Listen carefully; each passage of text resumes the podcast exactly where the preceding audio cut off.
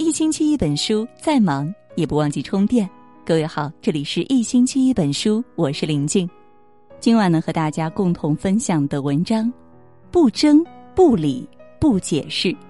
下面呢，我们就一同的来分享。我们常说，人非圣贤，孰能无错？人这一生是一个不断成长的过程，期间在为人处事上，我们都难免会犯一些过错。其中有些过错事后尚能得到释怀，而有些过错可能一生都无法去弥补。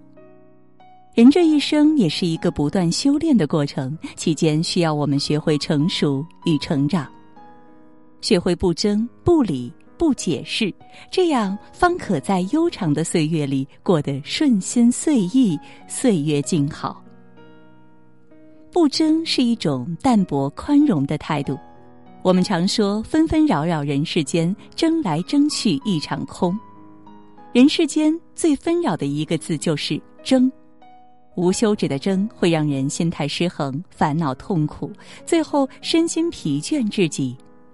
为人处事不争，才能胸有丘壑天地宽，人际通达诸事顺。康熙年间，礼部尚书张英。其府地与吴宅为邻，双方因为张家的一块空地发生纠纷。张英家人见有理难争，便寄书京城，告诉张英这件事。张英在家书上表明了自己的立场：一纸书来只为强，让他三尺又何妨？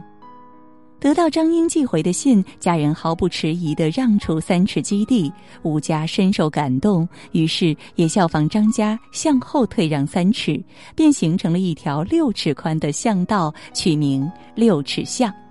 两家礼让之事被传为美谈。人生很多时候皆如此，短短几十年争来争去，何必呢？是你的逃不掉，争什么？不是你的争不来，何必争？冥冥之中，一切皆有定数。你越争越得不到，你越争越失去。唯有内心归于淡泊，舍下争执，拾起快乐，才能在红尘琐事里免去烦恼的纠缠。不理会是一种大智若愚的智慧。曾看过这样一个故事：一对夫妻骑着驴子出门逛集市，一开始妻子骑着驴，丈夫在前面牵着驴。路人见了，指指点点，说：“这女人也太不像话了，竟然让男人牵驴。”妻子听了，改自己牵着驴，让丈夫坐在驴上。结果没走几步，路人又开始指指点点，说：“这男人也太不懂体谅妻子。”丈夫听后，立即把妻子也拉到驴背上，两个人骑着驴，还没走几步，又有人开始指指点点，说他们是虐待动物。夫妻俩听后，干脆不骑驴了，牵着驴慢慢走。可结果还是被路人评论说：“这两个人有驴不骑，竟然走路，那要驴干嘛呢？”这则幽默的故事教会我们：生活处处有烦心事儿，学会不去理会，才能自在的重要性。人生路上，无论你怎么做，总有闲言碎语；无论你好或者不好，都会有人说三道四。如果你太在意别人的评论，无疑是用别人的脑子思考自己的人生。正所谓万事由心，心至纯而少叨扰。别人的嘴你堵不住，但自己的心可以掌控。闲言碎语不理，是是非非随他去，生活反而会更清静。不解释是一种成熟稳重的选择。从前有个寺庙，因藏有一串佛祖带过的念珠而闻名，而念珠供奉的地方只有庙里的住持和七个弟子知道。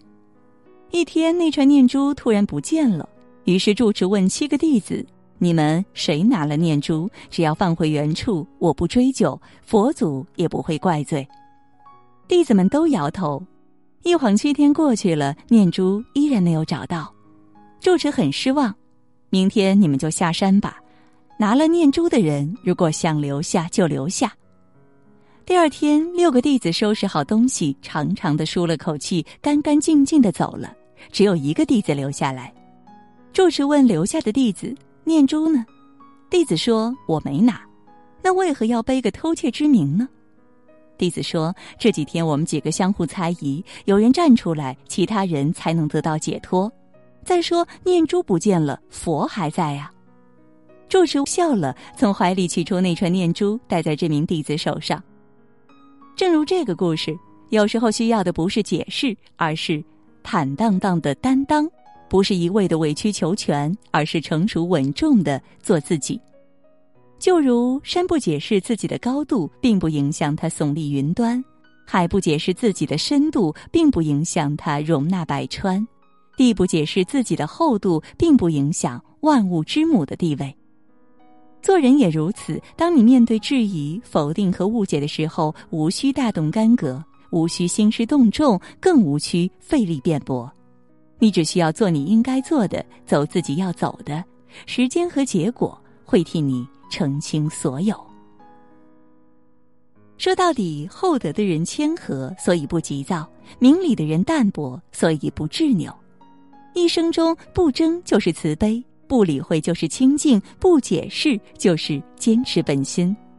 做到以上三点，方能在这世间保持一颗自我的心。好了，今晚能和大家共同分享的文章到这儿就结束了，感谢各位的守候，让我们相约明天。